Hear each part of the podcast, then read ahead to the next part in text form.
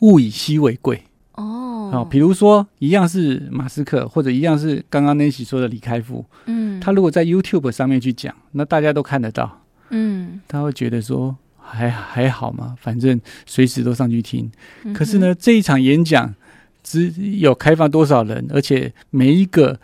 有 Clubhouse 有被邀请的这个人，就好像你拿了一张 VIP 卡，我可以进去，你不能进去，哼，嗯哼，对不对？因为我受邀，你没有受邀。对对，可是呢，时间一久的时候，我觉得它就会有一些问题出现。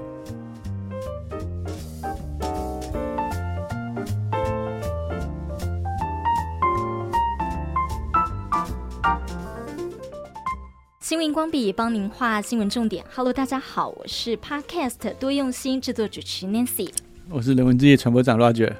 好，今天的节目啊，首先呢，我们要先感谢一下旧雨新知对我们的支持。呃，如果大家想要更了解讯息的话，其实可以上 FB 多用心耳朵的多。我们的这个小编呐、美编真的很用心，有呃，就是做了很多设计在经营我们的这个粉丝页，所以大家可以呢，想更知道荧光笔的一些幕后或者是更多的这个花絮跟内容的话，就可以上我们的这个 FB 多用心的粉丝页。好，那今天呢，我们要讲的主题是网络媒体怎么大起大落，适者才能生存吗？我想一定是最近的一些新闻让这个我们挑这个题目嘛。嗯我想 Nancy 要不要先把最近几个大家觉得红极一时的一些网络大媒体，突然之间就纷纷传出呃裁员、转型，甚至停掉了的这些新闻，跟大家分享一下。好，最让我很讶异的是哦，其实我在两年多前疫情很严重的时候，我就在玩那个 Clubhouse，这个是从加州戏谷呃去成立的一个这个社群平台。结果没有想到呢，大裁员，而且要裁掉一半的员工哦。好，再来还有就是说，呃，这个《卫报》有报道到说，这个 Vice 哦，呃，也是申请破产。那这个网媒呢，其实他们本来有八百五十万的粉丝，诶，然后曾经呢，一个月是超过两千五百万的这个点阅率哦，但是没有想到呢，也因为面临了这个呃破产的问题哦，所以呢，至少超过一百名的员工要被迫资遣。最后一个第三个哦，呃，有看到说呢，这个 BuzzFeed 它也是这个美国的网络媒体先驱，是呃有内容农场之王之称的哦。结果呢，二度裁员，而且要关掉他们的新闻部门。把他们的资源全力集中在有获利的那个部门。这就是商业时代嘛。那很多的网络巨擘哈、嗯或者其实就算是巨擘，它都有可能倒。我记得多年以前呢、哦，那、最早的网际网络的这个浏览器，我不知道听众们有有没有印象，叫做 Netscape 网景。所以他已经那个到我已经到忘记他的地步了，对，你还记得吗？还是忘掉了？忘掉了。对，最早的就你看它的名字就叫网路嘛，啊、嗯哼领航者嘛。那那个时候的 IE 呀、嗯，浏览器啊，微软出的 IE 浏览器占有率可能不到十 percent。哦，对，曾几何时，它那个第一名就不见了，对不对？然后那到我现在竟大然家忘掉嗯大家常用的时候，现在可能还用 Google，、你看，IE 也不见了。嗯哼，最近又经过这个 Chat GPT 的这个整合哈、哦嗯那个微软出的这个 IE 的下一代 Bing，现在诶收在国外的这个几率又拉高了，所以呢，在网络这个世代里面，它本来就是一代一代，像现在啊，我们人手一只手机嘛，对不对？嗯嗯？手机里面不是很多 A P P 嘛？对，那常用的 A P P 有几个？那行、呃你最常用的？我最常用的哦，《天下杂志》，是哦，我真的常用啊，我定了。除了《天下杂志》，对，还有一些新闻媒体啊。哇，那你真的跟我用不一样哎、你用什么？我最常用的第一个当然脸脸书的杂脸书的 App 嘛哈，第二个像 Google 的导航的 App 嗯哼，哦，还有 So Mail 的 App，还有我们最常用的 Line App。对啦，有有这些，只是我刚好现在想到新闻就想到《天下杂志》，还有女生很爱用的美颜 App。哦，等等等等，对，所以在几年前那个 App 风行的时候啊，每天都有新的 App 出来，嗯哼，大家都在去攻占那个市场，但是它嗯渐渐就被整合了。嗯，然后最后就剩下几个大的 app，大家平均常用的 app 可能不会超过十个、五个、八个，嗯，嗯，那其他 app 就慢慢就不见了。嗯哼，所以呢，本来每一个创新的这个时代出来的时候，它就会有呃商机也好，市嗯场也好，人民的需求也好，然后就会有很多厂家去开发。可是当开始百家争鸣以后，就会有很多不见、哦，甚至像刚刚我提的嘛，Netscape 这个浏览器曾经是占有率第一名的龙头，最后跌落神桌，然后最后就不见了。嗯，我们再再往前看一点好了，那个我们现在用的 Line 对不对？嗯，在早期可能我们用的是什么 MSN、哦对， Hotmail 嗯哼，或者是 QQ、ICQ，嗯，对，现在这些名词很多，搞不好听众都朋友都不忘知道，不知道，，对，可能没用过。嗯，有一阵子我记得还用 Skype，哦对对对不，对？但是呢，它就被取代了嗯啊、哼，哦那有一阵子我还有写过部落 格，blog，嗯哼，对，那部落格之前台湾还很多人用什么无名小站，对，对不对？嗯也通通都不见了。嗯哼，所以你可以说是时代的眼泪了哈，但是就是一个时代里面，它可能就会跟着那个风潮，或者跟着新技术产生的一些新的平台。嗯，可是当时间久以后，这个平台不见其或者被取代，比比皆是。嗯哼，所以呢，我们在看这些事情的时候，如果我们不用平台去看，嗯我们把所有的平台当做每一个人。嗯哼，那你要想想看哦，也许过一阵子，那个做节目不需要企划、欸，不需要主持人你，说都那个吗？Chat GPT 吗？也许你给他一个题目，叫他虚拟两个人，他们就开始对谈了。对谈完以后，就一个内容了，就自动录音了，嗯哼，就产生了。刚刚这个当然是一个开玩笑，但是也不见得完全不可能，对，因为就像呃现在有流行什么虚拟主播，嗯，对不？对？如果虚拟主播再加上人工智慧，人家问他问题，他都可以答得出来，甚至可以自动从网络里面搜寻到最新的内容，然后就把它编辑成一则新闻来编播，也不是不可能的事啊。嗯，对对，对，可是问题是这样的东西，它是不是符合人性、符合对的事，这就值得商榷了。哦，大数据里面是可以统计大家的对大数据的一些使用习惯。嗯但是大数据的数据是不是真的是对的事，那倒不一定嗯哼，哦。之前我们在节目也跟大家谈过嘛，像 Twitter 里面做了这个统计，嗯假讯息传的这个数量跟速度是比真讯息还要快很多倍。对，对，所以可能我们听到的都是错误的讯息。好，不过换回来讲说，每一个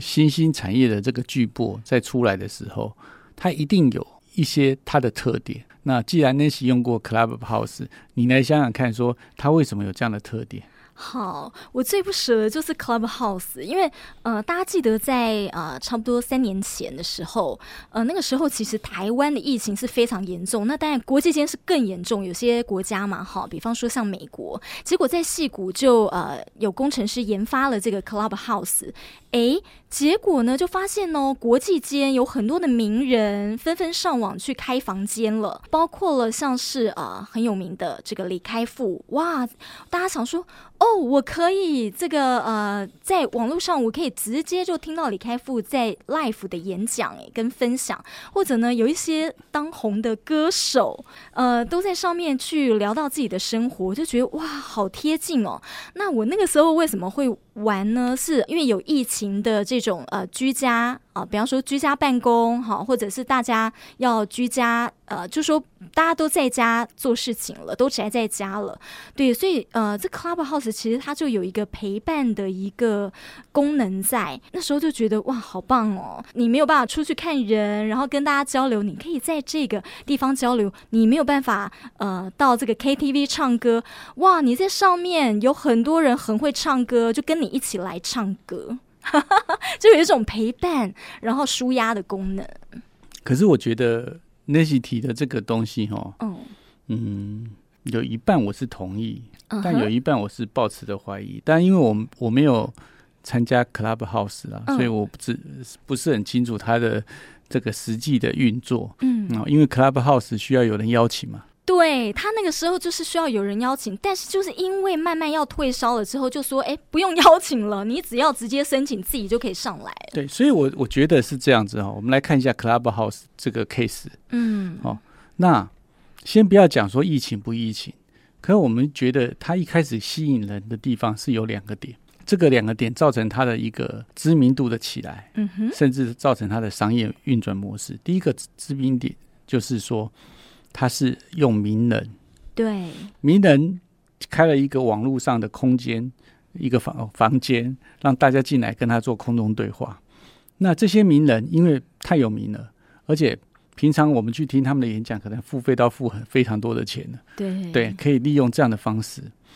可以跟他们做一些沟通，所以他就会有名人效益。嗯哼，第二个呢，我认为叫限量，物以稀为贵。哦，哦，比如说一样是马斯克，或者一样是刚刚 Nancy 说的李开复，嗯，他如果在 YouTube 上面去讲，那大家都看得到，嗯，他会觉得说还还好嘛，反正随时都上去听。嗯可是呢，这一场演讲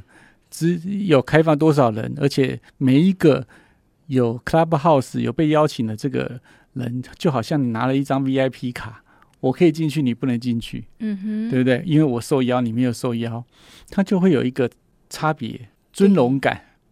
对，或者是独特性，对，嗯好像你的身份比较好，那这样子就会觉得说，我在里面听的东西跟在外面听的东西可能会不一样，嗯哼，所以这是它的优点，嗯，然后也会创造很多的话题，对，然后让人家会好奇，因为我看得到你看不到，我听得到你听不到，嗯哼，对不？对？对，对可是呢，时间一久的时候，我觉得它就会有一些问题出现。那这个不是事后话啦，就是、嗯呃，去年在讲这个 Clubhouse 的时候，我记得好像我跟 Nancy 私底下有聊过，但我那个时候我就印象中我没有非常看好他。哦，原因很简单，就是我觉得那些名人，因为他们太太有名了，也嗯太有钱了，相对来讲也太忙了，嗯哼，所以名人没有要靠 Clubhouse 去帮他赚钱，因为他们对其实都非常经济自主，而且很多都是富豪，对不对？嗯然后第二个是，他可能没有办法时间持续的开，嗯好、然后或者是每次都会讲不一样的东西，所以呢，这样子一看下来，就会变成是，你没有足够的力量去吸引这些名人持续的在你的这个 clubhouse 的园地里面去做不同的这些跟其他人的对话嗯或内容。对，感觉有些人对啦，的确就是上来试试水温，但是也有些人呢，上来其实他是想，你是感受得到，他是想借此呢可以发挥更多的影响力，这样可以诶呃吸引更多的这个呃粉丝，或者诶可以让更多人听到他的分享跟他的专业这样。所以啦，那怎么办呢？那怎么办呢？没有，就是要扩大。本来我记得他们好像名额是一个房间是五百人还是多少人哈？就是您刚刚讲物以稀为贵，全世界哦，全球呃，大家只有这样的人数，后来就开放了。对，对，但是开放通常就是衰败的开始，为什么？因为它一开始那个稀有性 VIP 被它，因为它一直开放以后，那个嗯 VIP 就不值钱了，哦，那个 VIP 就没有身份的差别了。嗯哼，对，嗯像早期台湾的那个高尔夫球场，啊一嗯嗯，张球证就要几百万、上千万，哇哦，你才能去打高尔夫球，嗯哼，对不对？然后，所以那时候拿到球证的都很尊 荣，对不对？嗯可是当高尔夫球场越来越多，球证广发的时候，诶，打高尔夫球就变成一个普通的运动了。好嗯，类似是这样，嗯哼，所以以有一些人是在在于他会做这样的价值，当然这个东西我们其实是不鼓励啦，嗯，因为。我是比较属于自由派的，去像看这件事情。我认为嗯人类的知识哦，都是我我们站在前人的研发、创造、发现里面去吸收他们一生的这些知识，累积到我们现在知识会变多，所以每一嗯个人都是踏着以前人的努力而长成现在的高度。嗯，所以呢，听这些名人他们讲的内容或者他们的经验，其实能够尽量嗯公公开、尽量分享，这样是最好。就好像我们嗯哼在做抖音新节目，其实我们也没有收费啊，对不对？嗯我们其实也是把我们可以感受到的一些内容，让更多人去了解嘛。嗯那可是有一些人会吃这一套。那嗯他既然是 Clubhouse 是用这样的方式做它的吸引力，那等他开始开放的时候，原来的那些忠诚的几百人，嗯可能就会觉得说，那我现在跟更多人一样啊，对，对不对？如果是要商业模式的话啦，因为有听到一些，就之前私下也有跟你聊过，听到有一些节目，因为天天都很投入心力在经营他们的这个平台，那所以他们会希望能够有一些商业模式。那如果有商业模式的话，就要像你讲的啊，物以稀为贵， 我还是要有一般会员跟 VIP 会员的区隔。但是你意思是说，我们自己是呃不这么做，因为其实我们希望就是。呃，资讯共享，嗯哼知识哦共享，嗯哼我们让希望大家共好，嗯共好是我们一个概念。这个社会要一起共好，是每一个人都要好，所以我们不会有那个什么分阶层啊等等类似这样。嗯不过我们今天因为话题主要是在讲这个红极一时的这些网络巨破快速崛起对又快速冷却，其实就是提醒了我们一件事情，就是说我们在做很多事情的时候要看长远。嗯哼很多的这个新创产业，其实它就是强调一个它那个时候的一个利基点，通常那个利基点都很短，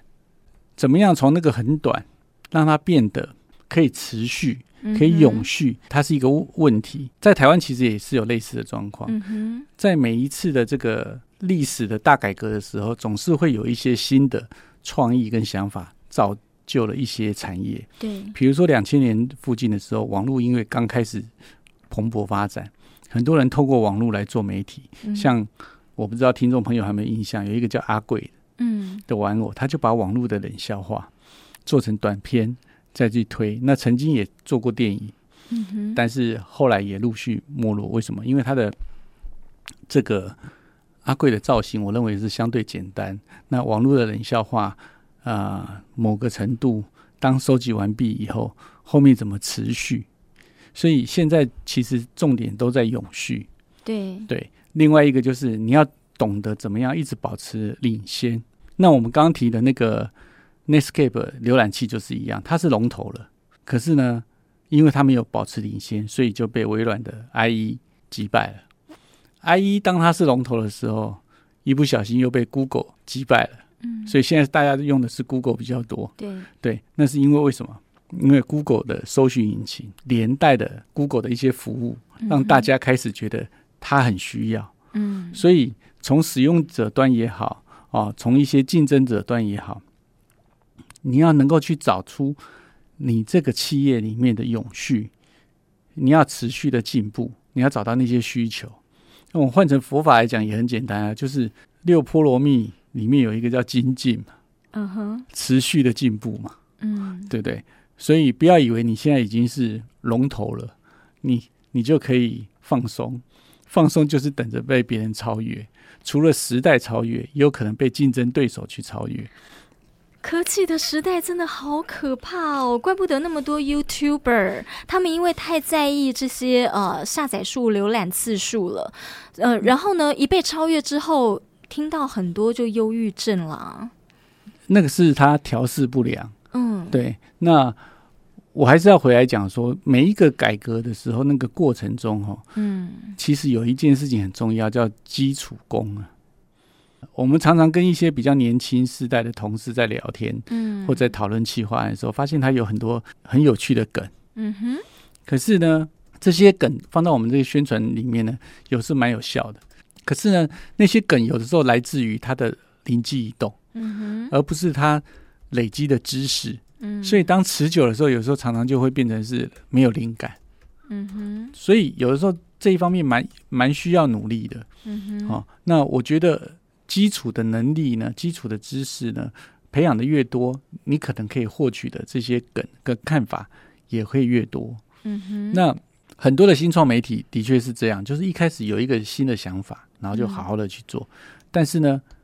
他可能因为他的领导人呢，管理能力不良、市场能力不良或财务能力不良，嗯哼有的成功，有的失败。对，没有想下一步，然后就失败，也有可能。那这个其实是很正常的。嗯哼，你看那个我们现在媒体业最红的叫做 Netflix 哦，网飞嘛，嗯，有一堆人用它来看媒体、看 content、看内容，然后它的确也很方便，嗯嗯，它也做到了全球最大，打败了很多老牌的媒体集团。可是媒体集团也不会坐以待毙啊，对不对？所以我们可以看得到，像现在又有什么 Disney Plus 啊，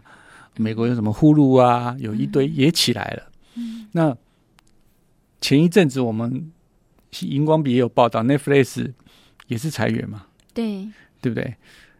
那代表什么？他也开始遇到他的瓶颈了。在那个大家都还没有用这个 VOD 的这个 OTT 线上服务的时候嗯呢，哼，它的确有一个创新的概念，嗯，也让它迅速的啊变到全球最大，甚至它在上面用很多 user 帮它去做很多的这个 hashtag，让你可以由观众去推荐观众节目，嗯呃，做了一个非常好的这样的方式。可是呢，当第二个竞争对手、第三个竞争的对手进来的时候，他原先的一些优势跟创意就会变成其他人进入这个门槛的人的基本知识，哦，嗯所以他对必须要找出更新的创意。啊、那这时候一些竞争对手也有自己的一些其他的优势，嗯那个哼优势如果是原先的 Netflix 它的弱点的话，它就有可能被攻击。比如说 Disney Plus，它自己就有自己集团里面的一些独特的 content，它嗯哼比如说它有那个呃漫威英雄，对，它有白雪公主，有嗯哼米老鼠，嗯，那它也不把它这一些肖像权里面做出来的内容给你，也可以播。嗯那哼它有特定的粉丝群，它就被聚集过去了。嗯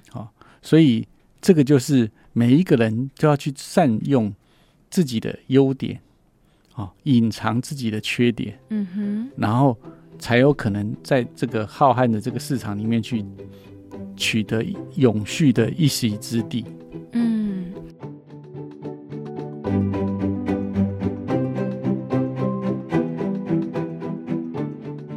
刚讲到就是说，好，呃，开始呢，后面起来的这些呃网媒啊，哦，他们可能有前车之鉴，诶，他可以看前面怎么做，所以呢，他已经有一个基础知识了。它其实也瓜分了这个商业市场，就说呃，比方说我投资者，呃，本来本来大家是这块大饼嘛，本来只有我吃，结果呢，诶，纷纷其他的加入了之后呢，就诶，每个人分一个小饼，就像呃，BuzzFeed 他在讲说呢，呃，他们后来线上的广告市场就是不稳定，对，因为开始有很多的呃网媒也都会去瓜分了这个广告市场，那个跟一开始网络的广告市场去瓜分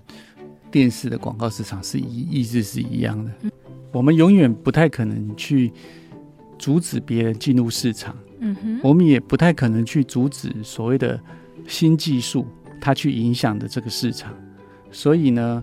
当这个网络的广告去瓜分了电视的广告的时候，电视只能自己在让自己做得更好。嗯哼，所以同样的道理，在网络有更多的媒体出来的时候，它其实会去会互相分割的那个广告市场，因为这个市场的广告量是固定的。嗯就是这么多消费，这么多产品，所以要做出所谓的媒体的差异化，嗯，怎么？样呢培养自己这个媒体的独特的一些地位，嗯，在你的粉丝群或者在你的订阅群里面，会觉得说，同样看这则新闻，来这边看会比较好，来这边看可以得到我比较好的这个知识或者是权威性，那这样子你才能吸引出你的忠实的这个媒体的阅览者，不管你是电子报，不管你是影片，还是不管你是声音哦，所以呢，这个应该是每一个媒体经营业者的一个啊必要考量的一个重点。那至于这个媒体，随着科技进步伸出的不同的触角，那又是另外一嗯回事。就像很多的报纸，我们现在其实很少人在看报纸了，嗯哼，可是你那些报纸，不管联合报、中国时报、自由时报，大家还是会知道他的消息。为什么？因为他把他的报纸同样是采集的那些内容，除了出了纸本以外，他也出了电子化，那跟我们的生活去做连接。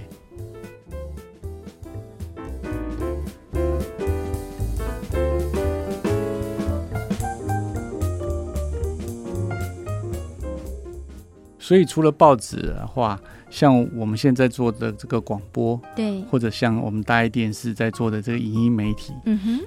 除了在这个有线电视、在 YouTube 上走的话，其实我们也是会要跟这些串流媒体去做竞争。那不管刚刚提的这个 Netflix、Disney Plus 也好，其实他们跟我们都在同样在争取所谓的这个观众的眼球时间。一开始的时候，Netflix 因为它是最先做，所以它跑在起跑点之上。对，嗯它的背后是因为它的 idea、嗯哼，它的基础建设，嗯，它做了很多的这个 UI 的服务，还有他买了很多的片子整合。那等到后来之后，他开始威胁到了其他的这些有线电视也好，媒体集团也好，那媒体集团就开始把他原来领先的这些东西去学它，会变成自己的知识。加上这些媒体集团自己也有它的优点，嗯哼比如，说 HBO 也好，迪士尼 Plus 也好，它有自己的呃独特的这些偶像、独特的影片。比如说你要看《星际大战》，你就一定要去哪个平台看，还有一些独特的观众群。那同样的道理，我们都在这个市场上去走，那我们也要走出我们的观众群，否则的话，我们就会被牵着鼻子走。嗯哼那当这样子开始竞争的时候，原来你的领先的那些武器、优点，可能就开始被削弱，嗯哼，所以导致以前可能可以轻松获利，现在可能就可以获利的比较辛苦。这就是像 Netflix 在前一阵也传出很多类似裁员的新闻。对，嗯、就在今年，其实他就连续几波的这个裁员，对。但我觉得，呃，他们在刚开始呃推出这个平台的时候，我觉得他们的 idea 真的很棒诶。他们怎么样是在全球、全世界呃这样子风行？他们就说呢，他们要拍出就是比方说台湾哦。自己特色文化特色的影集，然后呢，你在日本、在韩国，然后他们最近还加码了投资这个韩国，送上了二十五亿的这个美元，就是说他们其实会观察说，哦，好，那但是哪里？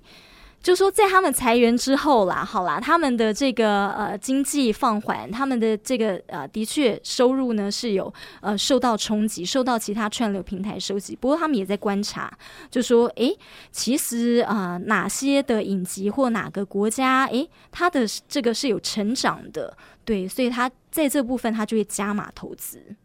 对，这就是说，他为了要做出一些自己的独特性嘛，那他也应该投资的过程中，就是说我我假设我投资韩剧，那我希望投资完以后，可能只在我的平台播，就变成我独特的。嗯哼所以你想要看这些内容，就只能到我这边来看。那这个就是差异化。嗯，对那事实上也有很多异质产业、同质行为借由新科技被攻击，比如说线上购物的兴起，导致很多实体的百货公司破产、嗯哼，倒闭、关掉很多，像美国的梅西百货，嗯哼，哇，这个 老百货公司对但很可著是名嗯前几年其实关非常多家，嗯哼对，那大家可以去看一下就知道，像沃尔玛，全美最大的这个呃超市，也曾经有一阵子因为这样竞争，导致它的这个营运亏损哦，获利很变很少，但它也因此经过一些转型，像早期的阿玛龙，嗯哼那我们知道早期的阿玛龙是卖书卖书的嘛，对对，现在是你想买什么阿玛龙都有的卖。嗯哼而且阿玛龙还因为这样子开发了他们的云服务，变成全世界呃前三大的这个云服务的市场。嗯所以现在很多的服务，我们其实用的可能是阿玛龙的伺服器，嗯跨足到另外一个领域，嗯哼就是它借由在这个领域里面产生的一些 know how 啊，一些知识，它提供出另外的服务。像阿里巴巴也是一样，嗯呃，它也因为他们的这个淘宝网，让这个很多的这个销售数据、行为统计做得很好，所以他们其实也做了很多的这个阿里巴巴的这个商业服务，让很多小型店家可以跟着他们一起成长，嗯哼变成另外一个商机。嗯所以呢，一个 idea 是一个方式，但是呢，怎么样去让这个东西变成永续，才是考验着每一个行业的远景。那我们不要把这个东西看得那么大，我们回来想想自己，我们每一个人现在的能力是不是会容易被取代？对，我们每一个人的能力是不是很容易跟别人变成竞争，没有独特性？这样子也会影响到您在这个社会的发展，您未来的前景啊，你在这个社会的竞争力啊。所以，像现在人工智慧那么发达，很多人就会担心说，有些工作可能会被 AI 取代，对，所以你也可以想想看，诶，我的工作会不会容易被取代？嗯，那会被取代，是不是就会有危机？嗯哼这个危机也许不会在三五年发现，可是也许有可能在十年之内发生。那怎么办？就尽早赶快投资自己，嗯创造自己的新的能力，持续的进步。我相信每一个人的潜能都是无限的，只是自己愿不愿意投资自己去开发它一样。所以你赞成就是跨领域学习，然后或者是呃，绝对是不止一技之长，要有两技之长以上。我赞成跨领域学习，是因为在这个社会里面，嗯有很多的事情不是一个专业，而是一个沟通。嗯哼那个沟通，其实你跨的领域越多，其实你能够沟通的能力就会越强。我们讲最专业来讲好了，像是比如说你去医院看病，嗯可是现现在因为大医院分科分得很细，专科、次专科一堆，嗯哼，可是有很多的病它会有连带关系，所以他们要会诊。所以在一个很强的专精之下，其实它必最好还是要有一些通才。嗯所以有一些通才再选一两门自己的专精作为自己的主力，那由通才可以跟人家沟通，减少这个沟通的能力，但是专精就是你自己独特的技术或技巧。所以我不反对斜杠啊，嗯哦，但是我希望是每一个斜杠都是啊、扎扎实实的斜杠，而不是去我们讲说跟像风还是什么吗？对，就是碰一下都学到皮毛，嗯哼那样子其实是真的容易被取代。好，所以 Roger 讲到这个，我就想到，好啦，那在这么多的新闻媒体当中，不管是网络媒体哦，不管是传统媒体，很多做新闻 content 的这个呃媒体嘛哦，新闻荧光笔呢，要怎么样做出我们的自己的特色？怪不得 Roger，就是你可以从一般的呃我们看到的新闻讯息，好。呃，从这些新闻讯息当中去找到荧光笔我们的善，的观点，然后去呃用比较正面的角度去把它呃就是导入这样。所以这哎、这也是你的跨领域啊， 没有啦，我们就是提供一些我们自己呃看到这件事情的一些解读嘛。 嗯，那我觉得这些解读如果能够让大家去影响一下自己的想法，深思一下，我想也达到目的了。就好像我今天我们的题目其实是这些网络巨擘对、哦裁员，甚至有可能倒闭，那他们都已经在这个业界里面都是前几名的领导品牌。没错，他为什么会遇到这样的危机？他不够有钱吗？够有钱。他不够有市场占有率吗？够。嗯可是为什么他遇到竞争他会受不了？同样的道理，我们每一个人在这个社会里面，不管你是从事市农工商哪一行，就举一个例子，我常常跟年轻的学子们分享说，你的履历表投过来，我为什么要找你来面试？我为什么不跟另外一个人面试？因为我应征一个职缺，有二十个人同时投过来，有三十个人投过来啊，对不对？那所以你在写你的履历的时候，怎么样发挥你那你真的来到面试的时候，真的在考验你的时候，是要知道你的东西是一个梗，是一个突然一个 idea 写出来的很好的理律，还是你扎扎实实的把那个功夫练到手。嗯所以从企业来看是一件事情，你把它缩回缩小以后，其实就是我们自己每一个人嗯对怎么样让自己永续，嗯哼，让自己的生活价值哦不一定只是钱，然后一直长存，让自己可以乐在工作或者乐在自工，乐在为这个社会服务，嗯哎、那样子你就会觉得，哎、我们不是来人间白活一场，对。所以我，虽然我们的题目是这个，可是回归来想，你把它缩小以后，如果听众朋友觉得诶也有道理的时候，也可以想想看，我们怎么样让自己呃永续的长存。嗯，哎，这个真的是很棒思考的角度。嗯、就说平台这么多，竞争者这么多，但其实你要怎么样让，呃，你的这个平台是永续的发展，对，所以千万不要当火花，因为火花一下昙花一现。就昙花一现了。嗯，，对，我们要持之久久。好，谢谢，学到了。新闻荧光笔提供您更多的观点思考，我们下回见，拜拜。拜拜。